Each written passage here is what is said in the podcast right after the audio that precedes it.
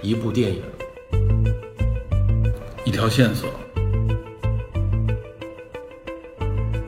带您探寻电影中的科学与知识内核。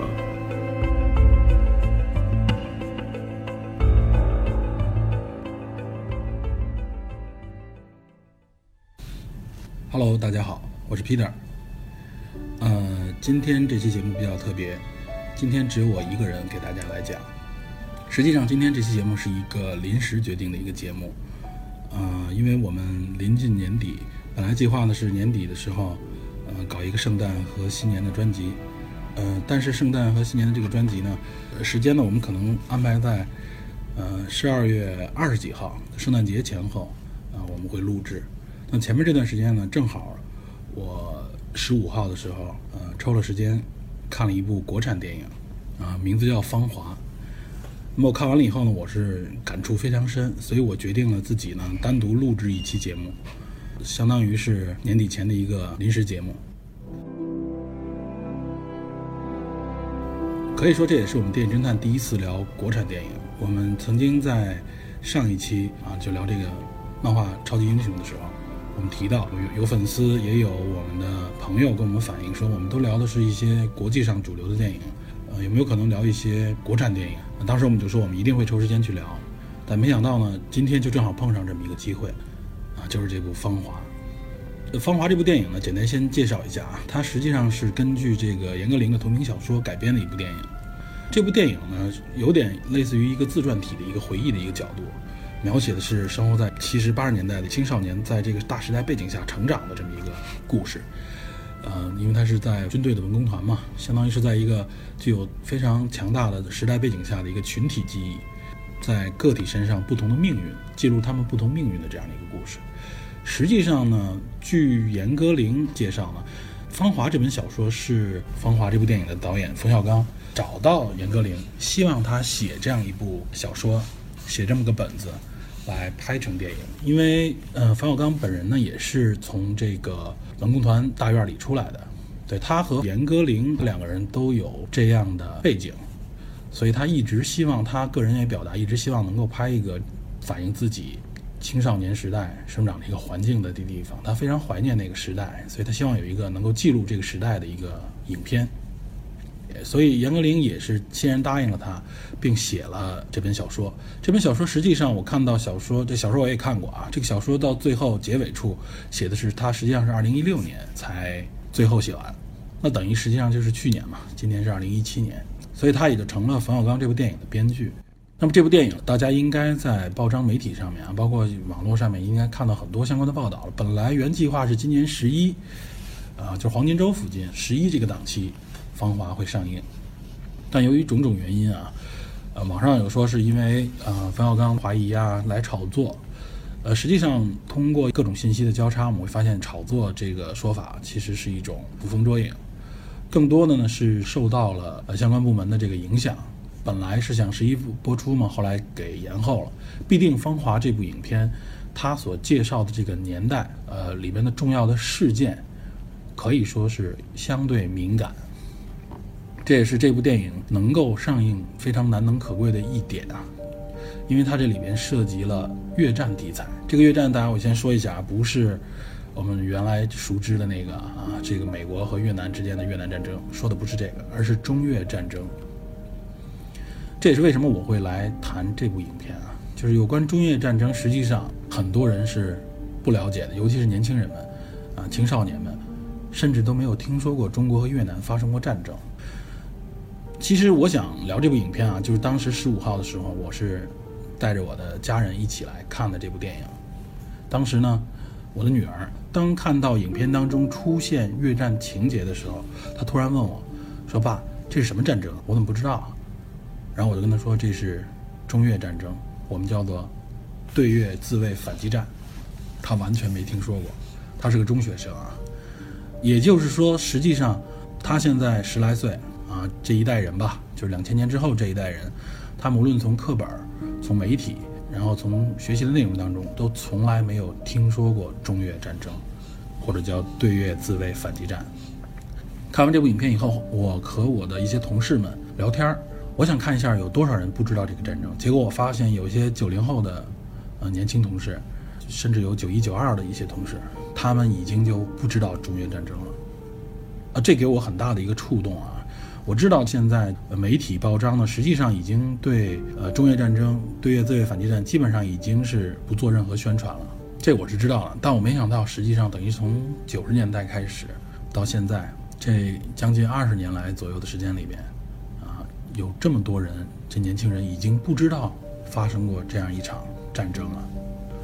那么我是一个七零后啊，我是一个七零后。我小学的时候，八十年代，我小学的时候曾经看过对反击战的这个越战，我们叫做越战英雄的这个英雄事迹报告会。然后我们学校也组织过慰问演出，也是慰问这些英雄。当时是我相信全国上下啊，跟我同年龄甚至八零后的一些呃听众朋友们也都知道，他们也都在自己的学校里边啊，小学甚至中学里面都看到过啊，包括大学了，包括各个单位。当时这个英雄事迹的这种汇报有很多。我当时记得就有一个人物嘛，我们我当时所在的小学还和这些越战英雄近距离接触过。当时我就记着一个名字叫史光柱，我相信很多人也记得这个名字，史光柱，他是我们这个算是越战英雄里面最有代表性的一个。还有徐良啊，后边我会介绍这些，简单介绍一下这些英雄人物。然后就是在我的记忆当中，当时这些人物呢都是非常非常受关注，媒体报章上面也是大量的宣传。当然也是因为国家的这个需要，宣传这些英雄事迹啊，所以他们这些人在我们这一代人里，包括比我们年长的一代人里，都是耳熟能详的。这场战争，这群人，这些战斗英雄，我们都非常熟悉。但结果在后来的这段时间里面。他们就齐刷刷的被抹掉了，不提及了。所以也是因为在这个给我带来这么大的触动下，我决定做一期单独来谈这个国产电影《芳华》。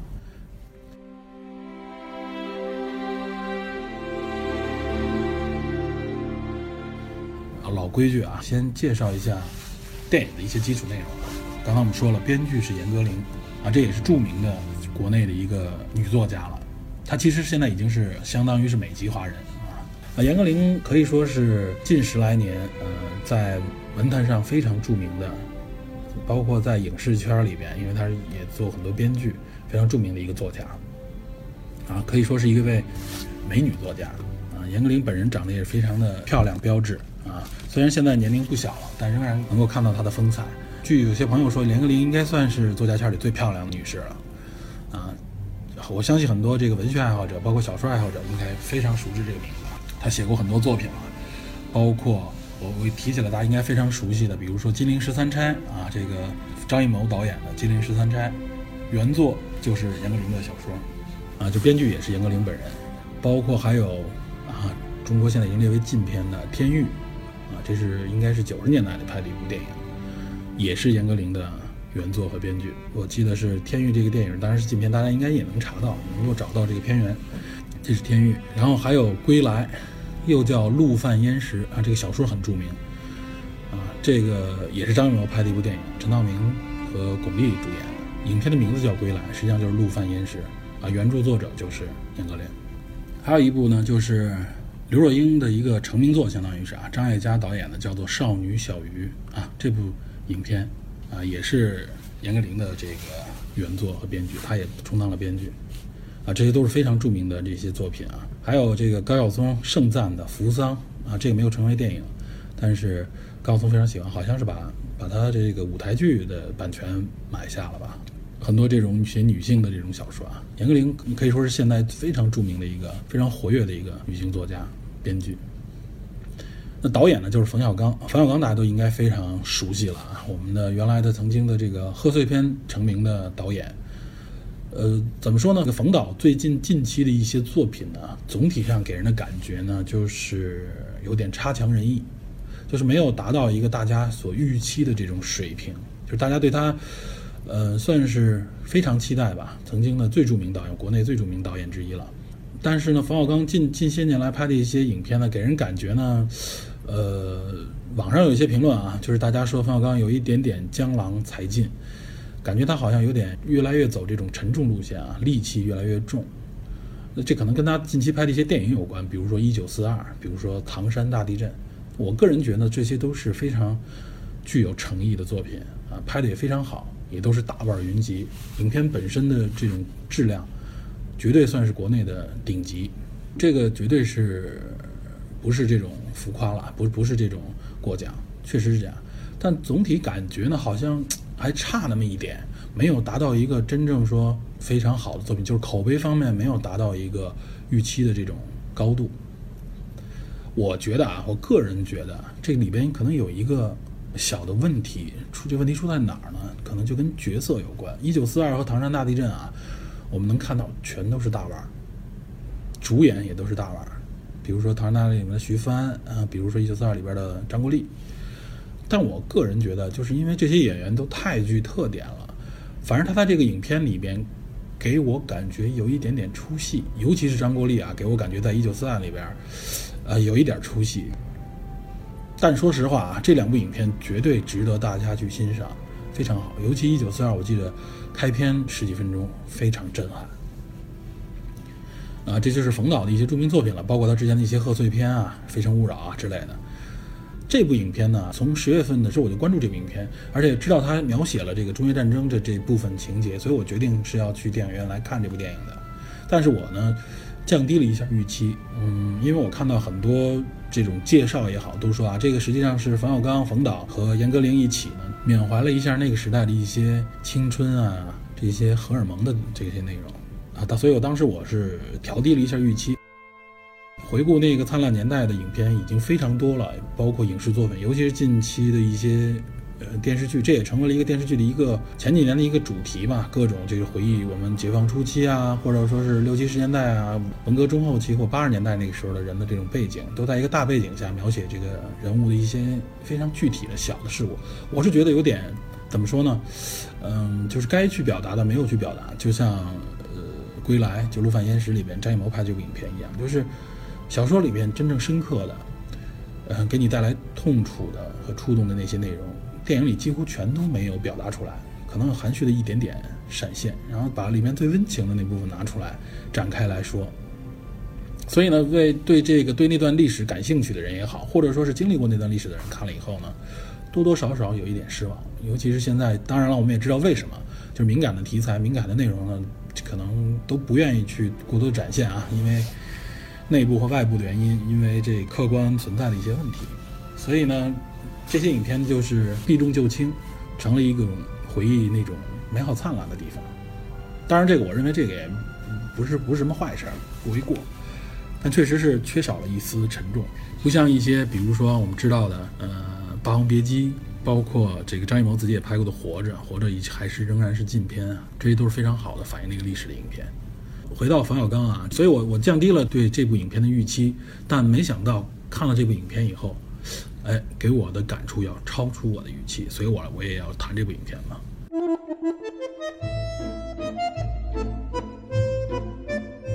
另外就谈一下影片里边的一些演员。这部影片我觉得冯小刚比较成功的一点就是他启用了一批新人。那里边除了男演员啊，饰演刘峰的黄轩，啊，除了他算是一个现在的一个一线的演员以外，其他的几个女性角色。基本上全都是新人，应该没有之前没有在什么作品里面见过，可能他们出现过也都是一些小配角。啊，刚才说了黄轩饰演的刘峰啊，这是一个男一号。另外呢，饰演女一号的何小平呢叫做苗苗，这个我以前完全不知道啊。另外还有一个女主演叫钟楚曦，她饰演的就是这个萧穗子。这个萧穗子实际上也就是严歌苓，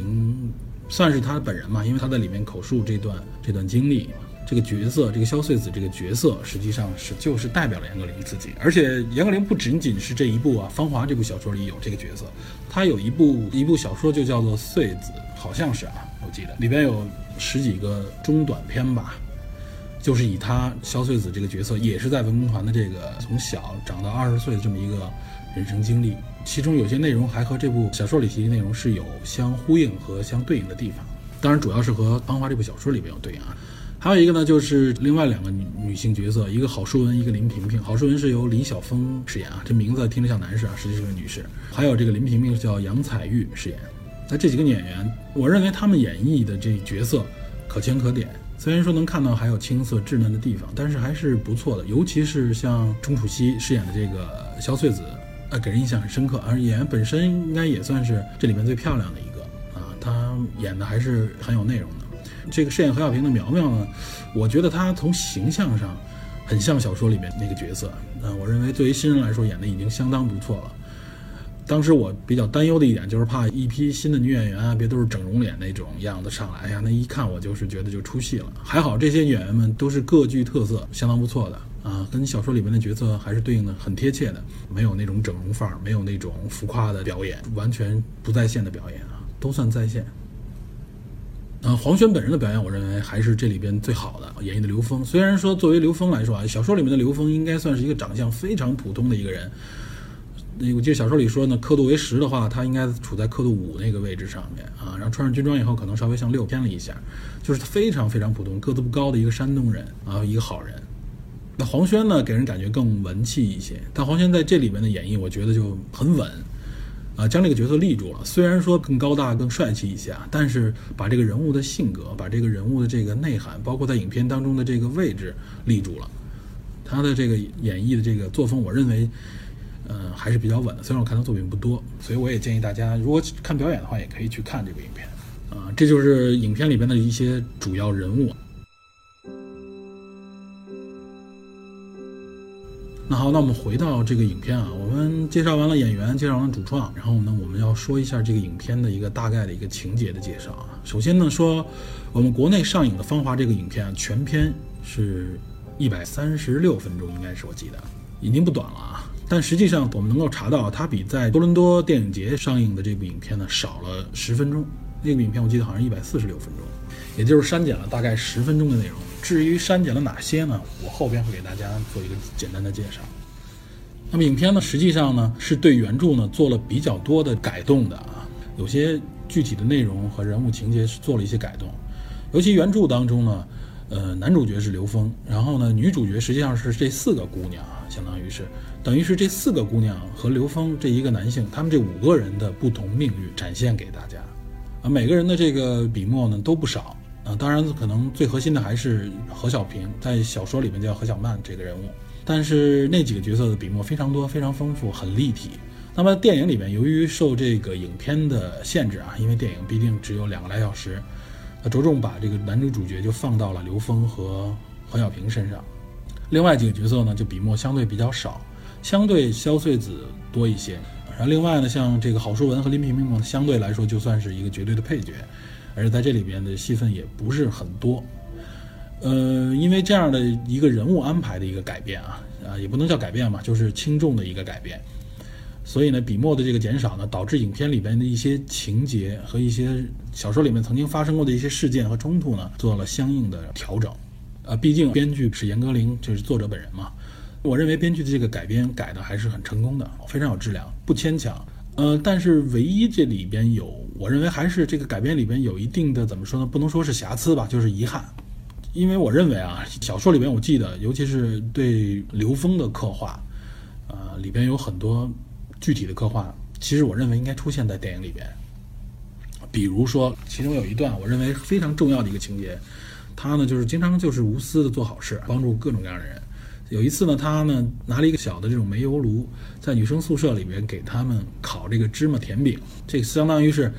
啊自己省下来的钱，省下来的一些粮票什么的，然后凑足了糖啊、油啊和面，还有一一小袋芝麻给他们做这个甜饼。啊当时的这个，由于我们这个甜食啊，各方面糖都是要凭票的，受限制的，所以绝对是解馋的一个非常好的零食。那这个情节为什么重要呢？一是很有画面感，很有场景感。刘峰本人在这里边用小煤炉给他们烧这个烧饼。另外一个，实际上这个里面体现的是刘峰是利用芝麻甜饼啊，实际上他是向这个他喜欢的林萍萍的一次献殷勤。而且再一个这一幕呢，和后边林萍萍跟他之间发生的这个这个拥抱事件或者触摸事件啊。有非常强的关系，前后呼应，体现出刘峰实际上一直暗恋林萍萍啊，有这么一个铺垫。呃，在电影里边这段情节完全没有，所以呢，我个人觉得啊，虽然前面有一些小的铺垫，但是我仍然觉得刘峰突然喜欢上林萍萍这一幕，就是这个让他去带他去看沙发这一幕，给我感觉很突兀。我觉得刘峰突然就喜欢上林萍萍有一点点莫名其妙。啊，就感觉如果你没看过原著小说，你对这个情节也不太了解的话，没有注意观察之前，他可能在食堂里面有一些一些动作什么的，你感觉这刘峰就是突然怎么就一下就好像变了一个人似的，喜欢上了林平平这个角色啊。实际上小说里有一个铺垫，我觉得这个情节很重要，也很很有画面感，应该拍进来。另外呢，就是小说的后半段结尾那一段里边，刘峰有一段就是刘峰已经得了重病了，就是得了这个肠癌。啊，他呢，这个在家里边被这个萧穗子找到，刘峰本人呢刚刚化疗结束，因为毕竟是萧翠子来了嘛，他招待萧穗子给他削苹果，因为他那个时候已经是战后的已经是残疾了，他只有左手，他用左手一只手呢给萧穗子削一个苹果，他当时利用了一个装置，我记得是小说里说的是好像是写字台还是一个桌子上面有一个钉子，他把这个苹果固定在那个钉子上，然后削皮削得非常快非常好。啊，我觉得这一段也是特别有画面感的，也很感人，体现了刘峰呢，就是对别人的一种体贴也好，或者说他极强的动手能力。然后呢，即使单臂了，还仍然是可以自力更生啊，做很多事情。而且那个钉子在那个桌子上，很明显，他实际上平时这就不，咱们就算是剧透了。当时他已经和这个呃何小平小说里边何小曼生活在一起了，然后他为他，即使一只手，还仍然为他能够削苹果，啊，非常好，侧面的体现出来。但结果也是没有在影片当中出现，而且这也不是删减到的那十分钟里的，应该是，所以我觉得这是一个遗憾吧。那么影片情节我就不在这儿详细的给大家介绍了，大体上就是，啊，小说里面的这个何小曼，这里边叫何小平的一个和这四个姑娘里边的一些关系，然后这里边还有一个男性角色呢，这就是这个刘峰。啊，他们经历的这个大时代背景，从文革的中后期到经历中越战争，到后来走入改革开放，这么一个人生轨迹吧。另外还要说一下何小平啊，原来叫何小曼，这里都叫何小平了，可以说这名字都改了一个字啊。他的人生轨迹在呃影片里边也有很大的变化，比如说在书里边，他实际上来自上海，影片里面他改成来自北京，然后他的父亲呢。在书里边使用反右的那个时候呢，就已经自杀了。嗯，但在这里边呢，而是在劳改营里面最后死掉，还是没有见到他最后一面。而在小说里面呢，其实我感觉是很凄惨。他父亲是等于是一个非常好的一个文人吧，非常老实的一个，结果最后自杀了。非常爱他的女儿，能够感觉到啊，这段也很感人。在小说里面，当然在这个电影里面改编成另外一个形式，啊，适合这个电影情节，我觉得写的也不错。啊，最后他跟他女儿之间的这个接触体现在一封信上面。他的女儿一直给他写信，然后最后他收到一封他父亲给他的一封信。是收到这封信的时候，他父亲已经去世了。嗯，何小平无论是在小说里边还是在电影里边，表现的他呢，都是一个被人排挤啊，性格也比较孤僻的这样的一个不怎么爱说话的姑娘。但是在书里呢和电影里分别用了不同的手法来表达这一点。比如在书里边呢，啊，他妈妈改嫁以后呢，他等于一直处在一种寄人篱下的状态。描写的笔墨也比较多。从小呢，不受宠爱，继父呢对他也一直有偏见。包括后来他妈妈又生了妹妹和弟弟以后呢，他在家里面就更加的边缘。这里面书里的笔墨比较多，但是电影里面呢没有这么大的篇幅去描写，所以更多的呢就是把他的这种性格呢表现在他与其他人的互动当中。书里面呢，他即使加入到文工团的时候呢，也受人排挤。受人排挤的原因之一，比如其中有一个例子。呃，他一直不摘他自己的帽子，帽子里面实际上是他妈妈在临行前给他盘的头发。嗯，他极少能感受到母亲对他的这种关爱。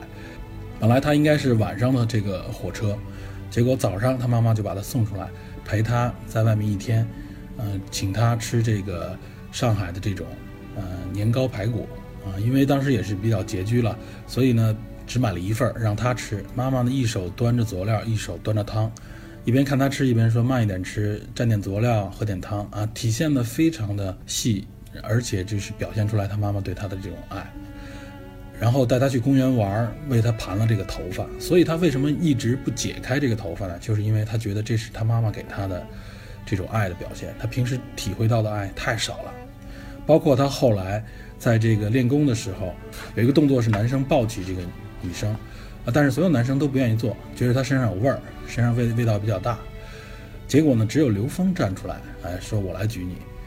而且在刘峰举他的这个过程当中，他觉得刘峰那只手就像他父亲一样，他很少很少能感受到这种关爱。所以这也建立了他为什么后来对刘峰有那么深的情感。那电影里边呢，呃，和刘峰这一段呢情节是有的，但是前面呢并没有着重介绍他的身世，所以呢，更多的笔墨是放在了他在和其他的这些女生们互动的这个情节当中。比如说他来了以后呢，为了给父亲寄一张这个他穿军装的这个照片，然而他正好赶上呢换季，服装暂时发不下来，所以他只能是偷用了林平明的这个军装，然后去照相馆拍了照。结果这一件事情就造成了。被其他女生发现以后，造成了对他的一个嫌弃和排挤，认为他是个小偷。呃，类似的这种事件呢，实际上也是确立他慢慢的被，呃，这个同宿舍的人排挤的原因，以及他越来越孤僻的这个原因。所以他在整个团队里面也是，呃，体会不到爱。我觉得无论是书的这种写那个手法呢，还是电影这种手法都很好，但是书里面写的更详细啊，这个情节更丰富。所以呢，感觉这个人物的性格塑造呢就更圆满一些。毕竟电影的篇幅有限，所以呢，可能有些人觉得就是对于何小平的这个性格啊，不是特别的理解。对于他这个这个人的这个人格，为什么他呃对大家有那个敌视，包括他后来疯掉，啊，感觉都不是特别的完整。这就是这个电影的一个基础介绍。看完这部影片以后啊，我对我感触之所以大，我不说嘛，我是对这部影片的这个预期不是特别的高，可能中间说夜战也就是一带而过，然后但是影片来到一半，从这个刘峰发生这个触摸拥抱事件以后，被下放到这个伐木队里边啊，然后没过一两年，中越战争爆发，命运就从此有了重大的这种转变，包括何小平本人也是中越战争给他带来了非常巨大的改变。包括整个文工团，当时影片当中描写这个越战这一段，到后来从越战开始往后的这一段，就逐步的开始给我一种呃如鲠在喉，非常难受的一种感觉。这难受不是说影片不好看，而是这种影片触动到我，给我感觉一种很很压抑啊、悲伤的一种感觉啊，就是影片完完全全跟我产生了一种共鸣，所以我看得非常感慨。那当时还发了个朋友圈嘛，就说我看这影片给我的这种触动啊，就是我刚才也说了。对于我来说呢，我是一个在中越战争的这种英雄事迹里长大的，听他们的故事，知道大家都知道这个对越自卫反击战，然后知道猫耳洞，知道那些英雄的名字，听他们的各种事迹。当时我记得很多同学们听了以后都流下眼泪，还慰问演出过。后来也看过一些相关的一些资料和一些书籍，尤其是近些年看到的一些书籍，介绍当时一些更细节的啊个人的一些回忆啊也好，或者说是一些纪录片也好。惨烈的那个程度啊，觉得这批人非常的悲惨。怎么说呢？越战老兵已经成了一个敏感的群体，一些群体聚集的一些事件，这些影响非常大。这些老兵呢，实际上呢，我相信国家也是能够理解的啊。这这群老兵当时可以说是为国家抛头颅洒热血吧，很近的这个年代，这种这个战争本身呢也是持续了很长的时间，对吧？而且我们的记忆当中也是感觉这个战争是我们的胜利嘛。那为什么我们作为胜利者，这些英雄还都活着？现在他们大概都是五六十岁的一群人，怎么就敏感了呢？对吧？这个给了我挺大的一个震撼和触动。包括《芳华》这部影片的上映，据说也是一波三折嘛，所以我觉得有必要在这里边，尤其是对一些我看到有很多影评啊，尤其是一些我我发现真的是很多这个自媒体里边影评啊，说《芳华》这部作品又是一部装腔作势的作品啊，就是更多就还是缅怀回忆他们那个年代啊，充满那种回忆，然后里面里面很多情节又是不知所云，感觉看不太懂啊，反正就觉得牵强。有好多人说的真好，可能跟我一样受到了触动啊。真的是敢说认为这是冯小刚，呃，所有影片里边最好的一部啊，或者是最好的一部之一。我个人认为也是非常好，可以算作他最好的电影之一了。那么为什么会有这种两极的这个评论呢？我觉得其中有一个原因就是，很多人，尤其是年轻人，对中越战争完全的不了解、不清楚，对他可能就是一个名字，甚至连这个名字都没听说过。有的人听说过，也只是觉得就是一个符号，就是一个平时意义上哈印象里面有这么一个。一个战争而已，距离我们很遥远。所以我觉得，在我们这个电影侦探这个节目，发挥了我们不是为了纯感性解读电影嘛，所以我们就要给大家介绍一下中越战争的一些相关的历史吧，就算是和一些我了解到的一些信息，我个人的一些看法啊。我们尽量也不涉及到一些什么敏感内容，就是把一些其实大家可以在网上很轻易的就可以查到的一些内容，只不过现在我们公开场合，尤其是主流媒体里面不去做介绍、做宣传的内容了。那么我们把它简单的罗列出来，给大家介绍一下。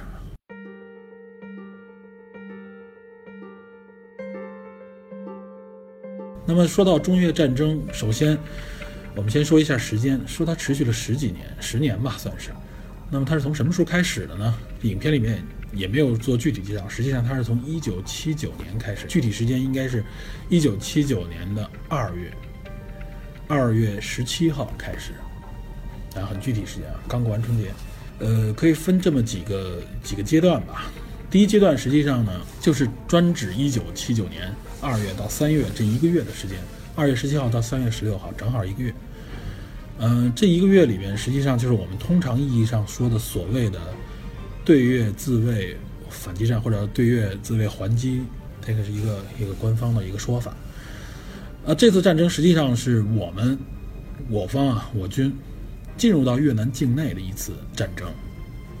所以说，我们叫做自卫还击反击战啊，这个大家听好，是我们要强调是自卫的，还击用的啊，知道吧？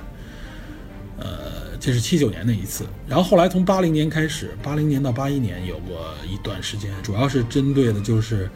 解放军收复的罗家坪大山和这个叫寇林山这两个山进行的，也是这种所谓的反击战。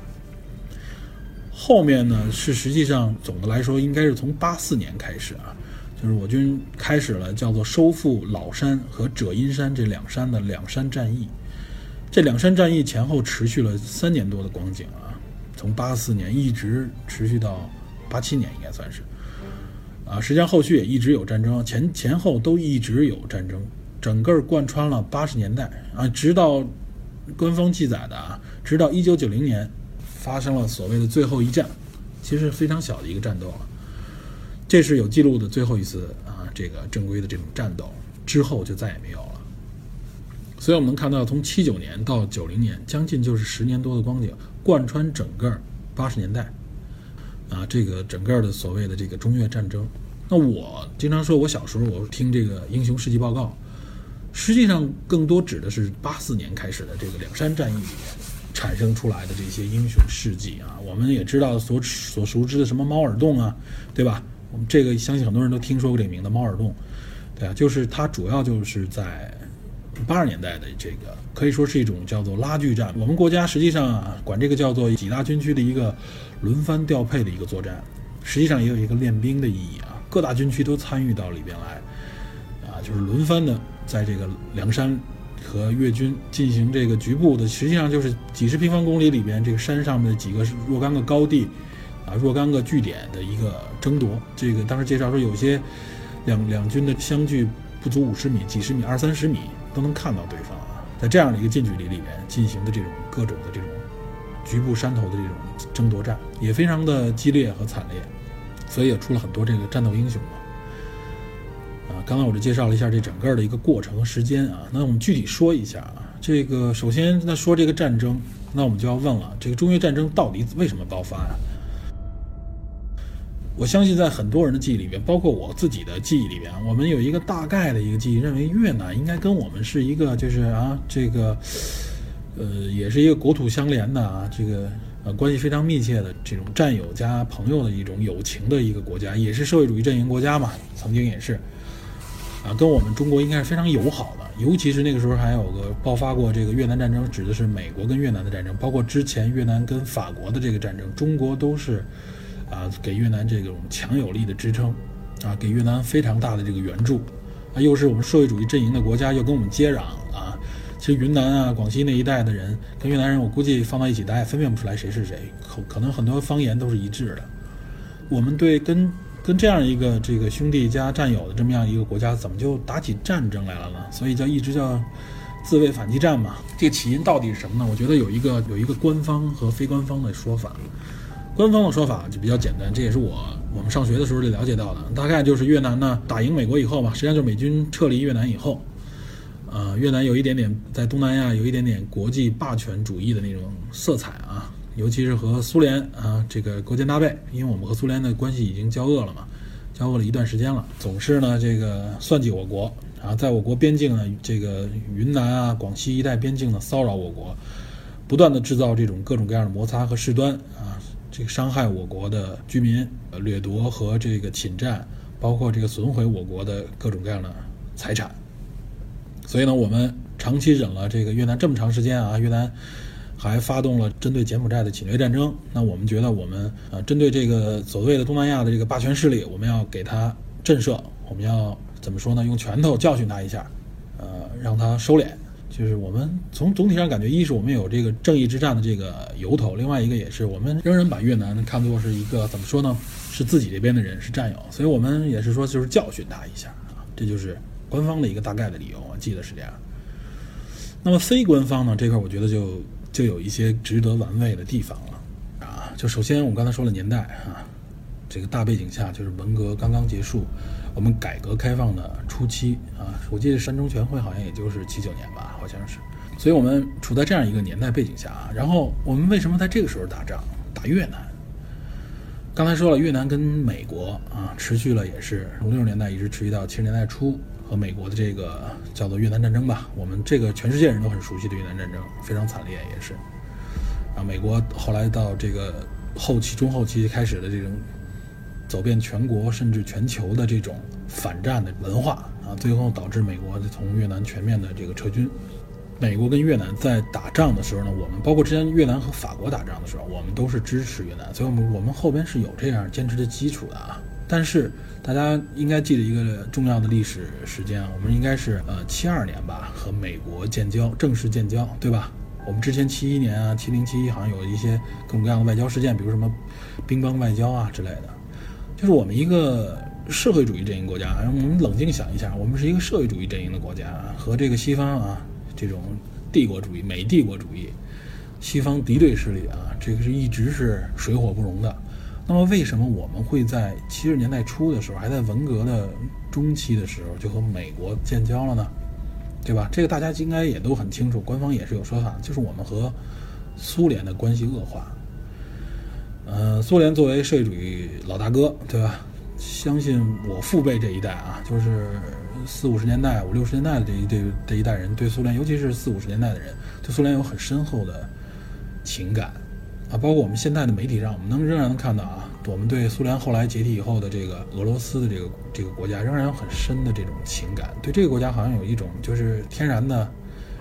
好感啊，至少是官方媒体是感觉是这样啊。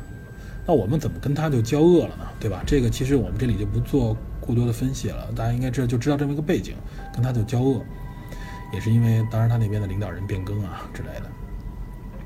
所以呢，我们和苏联的这个交恶导致一个什么情况呢？啊，苏联当时是世界一极，二战以后呢，一直处在跟美国的美苏争霸的这么一个大的背景下，这是一个全世界主流的一个大背景，也叫冷战时期。在这个冷战过程当中，中国啊，一个也是在世界上绝对的一个大国，这个大国在当时指的是幅员辽阔，人口众多。啊我们作为一个重要的一个非常大的一个国家啊，在美国和苏联之间，我们跟苏联接壤，社会主义阵营的一个大国，然后呢，实际上就成了，呃，怎么说呢？和美国和苏联、美苏中形成了一个所谓的一种三国的这么一个状态。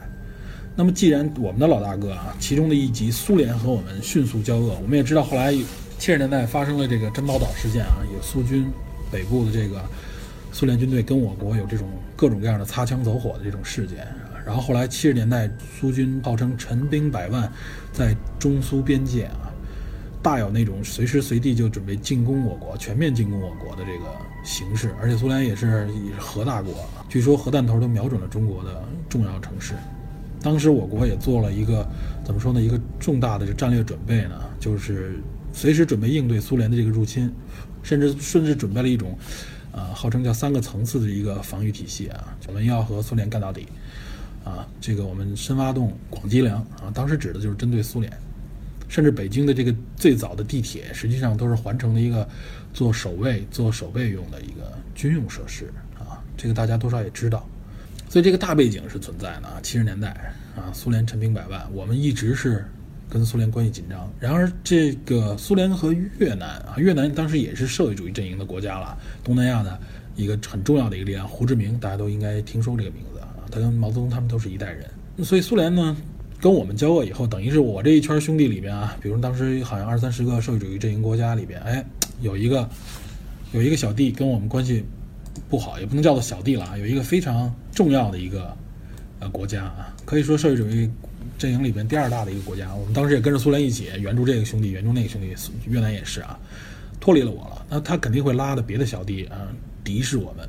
越南就是他拉的一个，所以那个时候呢，他对越南的援助，越南那个时候打美国的时候啊，跟美国作战的时候，他的装备大部分装备啊、设施啊，包括人员培训，全是要不然就是中国，要不然就是苏联的。尤其到后期，苏联的越来越多。那么我们一方面跟美国建交，你们看一下啊，就是哎，我们跟美国建交了，抛出橄榄枝了，突然跟美国友好起来，尤其是改革开放以后啊，尤其是这个文革结束以后，我们跟美国逐步的开始关系正常化，甚至进入了一个十年左右的蜜月期啊，我们跟美国走得很近，我们的文化、我们的经济，甚至我们的政治都受到美国的影响，直到现在啊，我们中国最大的贸易伙伴国就是美国啊。大家老老是西方敌对势力、美帝国主义，但实际上我们跟美国的联系关系是最密切的，经济啊、文化各方各面的这种合作和发展啊。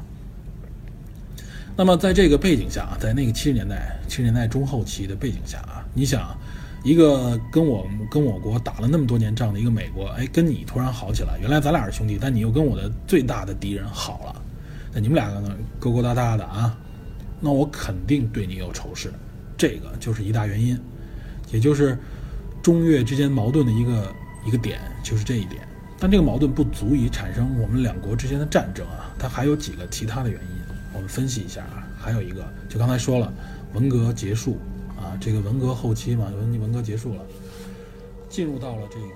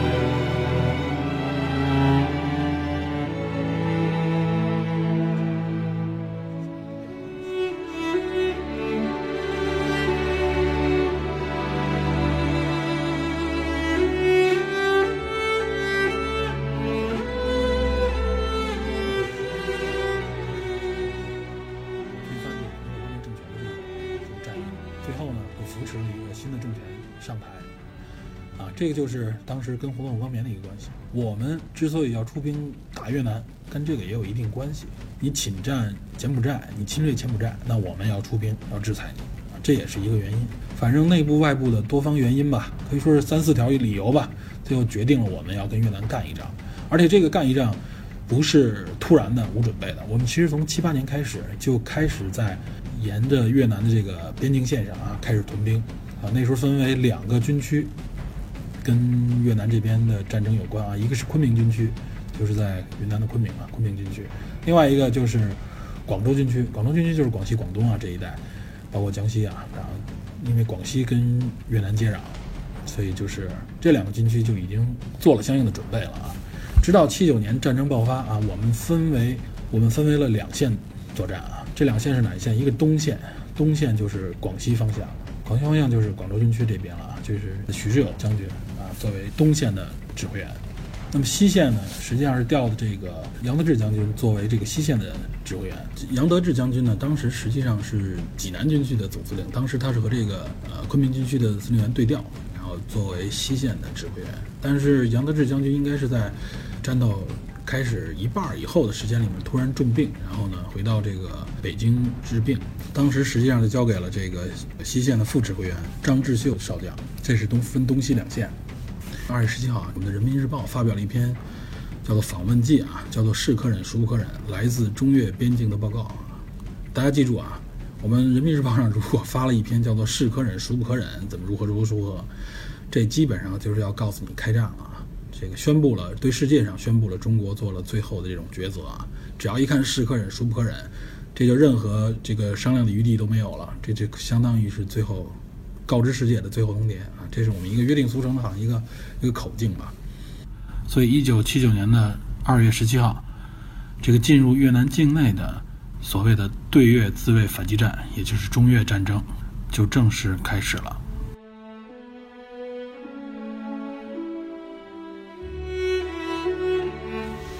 好了，以上就是《尘封下的芳华》上集内容，在下集中。我将继续给大家介绍影片中影响最大的背景事件——中越战争，以及中越战争给我国带来的影响。虽然很多人反馈电影中的有关中越战争的刻画过于血腥暴力，但这与实际的战争比起来，已算是温和含蓄多了。小说中虽然没有对战争的正面描写，但足以让你感受到战争的血腥与悲壮。在战争结束之后，几位主角的命运差别更加巨大。现实有时候可能比战争来得更冷酷。影片的结尾针对原作做了比较大的改动，用温暖弱化了冷酷，这当然也是可以理解的。好，感谢您收听本期电影侦探，我们下期再见。